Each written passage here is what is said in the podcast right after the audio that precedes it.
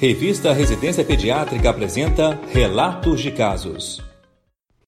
O objetivo deste podcast é relatar o caso de um adolescente com quadro de mielopatia aguda iniciado havia seis meses com dor súbita, de grande intensidade, na região lombar que ascendeu para a região torácica, evoluindo rapidamente para a paraplegia duas horas após. Não havia história de episódio de infecção das vias aéreas superiores, exantema ou vacinação prévia ao quadro, assim como tabagismo, etilismo e comorbidades. O paciente recebeu atendimento médico imediatamente e, ao exame neurológico, o menor se encontrava restrito à cadeira de rodas, com sonda vesical, lúcido e orientado no tempo e espaço, pupilas isocóricas e fotorreagentes, nervo cranianos normais e funções motoras, sensitivas e coordenação preservadas nos membros superiores. Os membros inferiores estavam hipotônicos, com arreflexia global, sensibilidade tátil preservada e anestesia dolorosa e térmica ao nível do apêndice tifoide.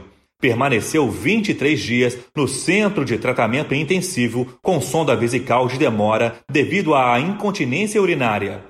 A ressonância magnética de crânio não mostrou alteração e a de coluna torácica evidenciou sinais de discopatia degenerativa e protusões discais. O canal medular apresentava amplitude preservada, mas foram visualizados nódulos de Schmoll em várias vértebras. A análise licórica indicou processo inflamatório inespecífico. A pesquisa sorológica foi negativa para o anticorpo anticoaporina 4 e o potencial evocado visual, e a arteriografia cerebral não mostraram anormalidades. O paciente foi submetido à pulsoterapia com metilprednisolona, sem melhora clínica. Posteriormente, foi transferido para a rede SARA, onde realizou novo exame de potencial evocado visual com hipótese diagnóstica de doença de DeVick. Após alta, iniciou acompanhamento em ambulatório de neuroimunologia e, após um ano e seis meses do evento, apresenta melhora discreta com plegia do membro inferior direito e paresia em membro inferior esquerdo, ainda sem controle urogenital. A mielite transversa é um termo usado para descrever a inflamação da medula espinal com etiologia variada, podendo ser inflamatória, vascular ou paraneoplásica, relacionada ao tratamento com a radiação e até mesmo idiopática. O diagnóstico é de exclusão e a neuroimagem é inicialmente realizada para afastar outras causas, como as compressivas. Uma vez excluídas, os casos podem ser subdivididos em mielite transversa aguda idiopática ou mielite transversa aguda associada à doença secundária, como a esclerose múltipla. A incidência é de 3 milhões de pacientes por ano e os sintomas mais comuns são dor nas costas, geralmente na região do dermátomo correspondente à lesão, paraparesia dos membros inferiores, distúrbios sensoriais e disfunção autonômica. Quando a mielite transversa envolve três ou mais segmentos vertebrais, se denomina mielite transversa longitudinal extensa.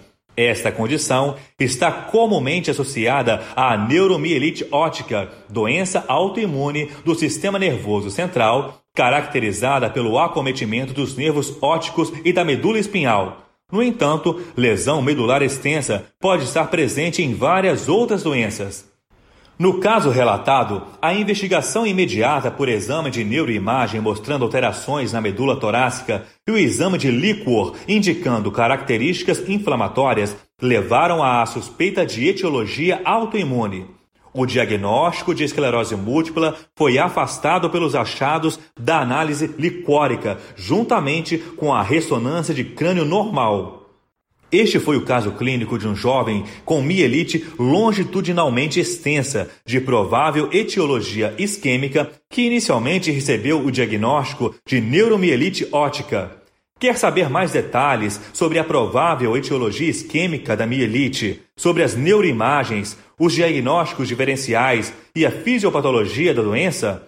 Então, acesse o artigo completo no site da revista Residência Pediátrica e digite no campo de busca a palavra-chave mielite. Boa leitura!